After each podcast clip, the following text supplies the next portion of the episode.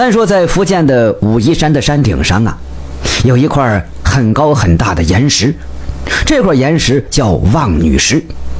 那么在台湾的阿里山中，有这么一棵很高的红桧树，叫什么呢？叫司母树。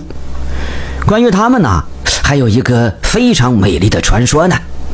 说在很久以前呢，东南沿海高大的武夷山，它是和台湾的阿里山紧紧连在一起的，他们从来没有分开过。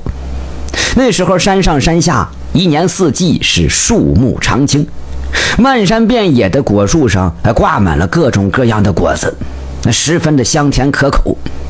果树下呢是一丛丛盛开的鲜花，在这山间呢还有一条条的瀑布和无数的小溪。山下是一片肥沃的土地，那么这里的人们自然就过着幸福安乐的生活，到处洋溢着欢声笑语。可是不知道什么时候，从什么地方来了一个妖魔，这个妖魔力量非常的大，法力无穷，他占据了整座大山。那么这个妖魔到底长什么样，谁也说不明白，因为都没看着过呀。只是听说他的身子趴在山顶上，这头啊可以伸到东海之中去喝水去。他打一个喷嚏，周围很大的一片地方那就得下雨。您说这法力是不是挺强？妖法是不是很厉害呀？那么自从妖魔来到之后呢，山上的树木枯死了，鲜花也早已凋谢。更可怕的是，山间的瀑布断水了，小溪干涸了。肥沃的土地裂得整个就像人张开的嘴巴相仿啊！而且这个妖魔脾气还特别的狂暴，他一发起脾气来，天上黑云翻滚，是狂风怒号，飞沙走石，无数的房屋被砸坏，许多人和畜生也被砸死砸伤，连在东海上打鱼的渔船也有不少被打翻了。所以呀。人们是受尽了妖魔的祸害，那恨得他叮叮的都，怎么办呢？还能怎么办？还除掉他呗。所以山村里有几个勇敢的年轻人，自动的拿起弓箭、大刀、长矛，上山找这妖魔报仇。可是理想很完美，现实很残酷啊！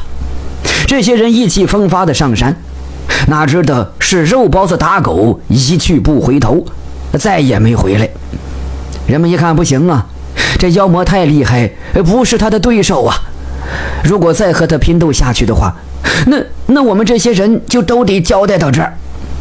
所以很多人拖儿带女，就离开了这世世代代生活的故乡，到别处去逃生去了。如此一来，整个山区显得十分的荒凉。那么在大山的西路，单说有一间。用青石砌成的小屋，这里面呢住着母女二人。母亲叫花霞，是个勤劳善良的妇女；女儿呢叫花山，今年十九岁。她也是个美丽、聪明而又勇敢的姑娘。花山姑娘看到人们被妖魔害得如此之惨，根本就生活不下去了，这心里把抓柔肠，如刀割的一样啊！那肯定是难过异常。最后，她经过深思熟虑，下定决心，无论如何也要除掉这个妖魔。同时，这姑娘心里头明白，要消灭这样的敌人，没有高超的武艺，单凭勇敢和一颗血性之心，那根本就不行啊。于是呢，她就开始苦练各种的本领。她首先呢，在村头的一颗大岩石底下练习射箭。而且还得练到百发百中。她每天是迎着朝霞离开家门，顶着满天的星斗回到家中。如此一来，手臂练得也疼了，也练肿了，手上这血泡一个接一个的。血泡消下去之后，又结起一层厚厚的老茧。这强劲的弓箭呐，也不知道让他拉断了多少把。简短截说。他一共练了九九八十一天，终于练出一手高超的射箭本领。他的箭射的那绝对是又准又狠，百发百中，达到什么水平啊？天上高高飞行的雁群，他如果想射哪一只，就能攻享雁落。要说狠呢，箭头能从石头的另一端给射出来。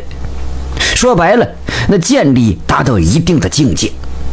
紧接着，他又练习使用大刀，这又是九九八十一天，哎，练就了一手的好刀法。村头有一棵两臂合抱粗的大树，他一刀下去，咔嚓就能砍成两截。你说这两下子，那绝对是非一般人等可以比的，那都快成武林高手了。但说一天晚上啊。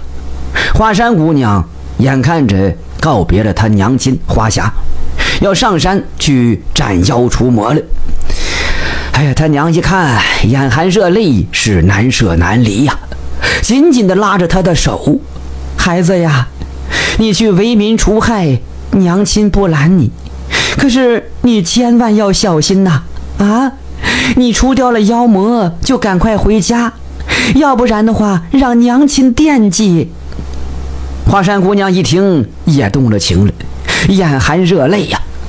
娘亲，你放心，我斩除了妖魔，我马上就回来，会永远和娘亲您生活在一起。哎，咱们这么说吧，母女二人自然是难舍难分，说的话唠的嗑呀，远远不止这一些。简短截说，华山姑娘在娘亲千叮咛万嘱咐的嘱托之下。依依不舍地离开家门，背上弓箭、大刀的上山去了。那么这天晚上，乌云整个就遮住了星空。华山姑娘此时是神情紧绷，她紧握弓箭，一点点的搜索往山上摸。突然，他发现不远的山顶上啊，有两道就像是灯笼般的绿光。哎，这绿光由小到大，是由远到近，渐渐的奔他就靠了过来了。那么，两道绿光的后面是一个庞然大物在逐渐的移动。华山姑娘一看，不用问呐，这肯定就是那个传说中的妖魔了。两道绿光，那一定是他的眼睛所射出来的寒光。嗯，此时不下手，更待何时？再看他搭上利剑，拉满弓弦，用尽浑身的力气，招式。奔绿光就射去了，这玩意平时练的功夫下的苦力没白下，真是百发百中啊！两道绿光眨眼之间是踪迹不见，妖魔被射瞎了眼睛，疼得他是翻翻乱滚呢。再看花山姑娘敏捷异常啊，噌，跳到这妖魔的身上，抡起大刀，奔他的脖子是一而再再而三的那就砍下去了。一刀、两刀、三刀，咔嚓咔嚓咔嚓咔嚓，一刀比一刀狠，是一刀比一刀猛啊！把个妖魔砍的是乱蹦乱跳啊，实在是支持不住了。后来渐渐的，他觉得这妖魔呀，一点一点往地下沉，心说行了，我呀，差不多见好就收就得了。他哪知道，就在这刹那之间。只听山崩地裂的一声巨响，咣！再看，高大的武夷山被断为两截，从中间出来一条相当深的鸿沟。这妖魔轰隆一下子沉到鸿沟里去了。就在这一瞬之间，花山姑娘一个箭步啊，噌，跳到了武夷山的东路。这时候，奔腾的东河水可就奔进了鸿沟了。形成了现在的台湾海峡。那断裂的武夷山的西路呢，就是现在的武夷山；那断裂的东路，也就是现在台湾的阿里山。东西山路的树木、鲜花、什么瀑布、呃山溪、良田，在这刹那之间也全部苏醒，人们自然又重新过上了安乐幸福的生活。可是波涛汹涌的东海水呀！却把花山姑娘和她娘亲花霞永远的隔开了。她娘亲爬上高大的武夷山顶，日日夜夜玉眼望穿，就这么盼呐啊盼呐，每天盼女儿早一天能回到她的身边。但是这个可就是奢望了。据说那呼啸的海涛，哎，就是他娘亲呼唤女儿的声音。一天两天，一年两年，这女儿还是没回来。他娘亲最后是玉眼望穿呢，渐渐的变成了一块巨大的岩石，高高的耸立在武夷山的山顶上。那么女儿花山更是如此，被搁到了山的东麓，也时时刻刻想念着母亲。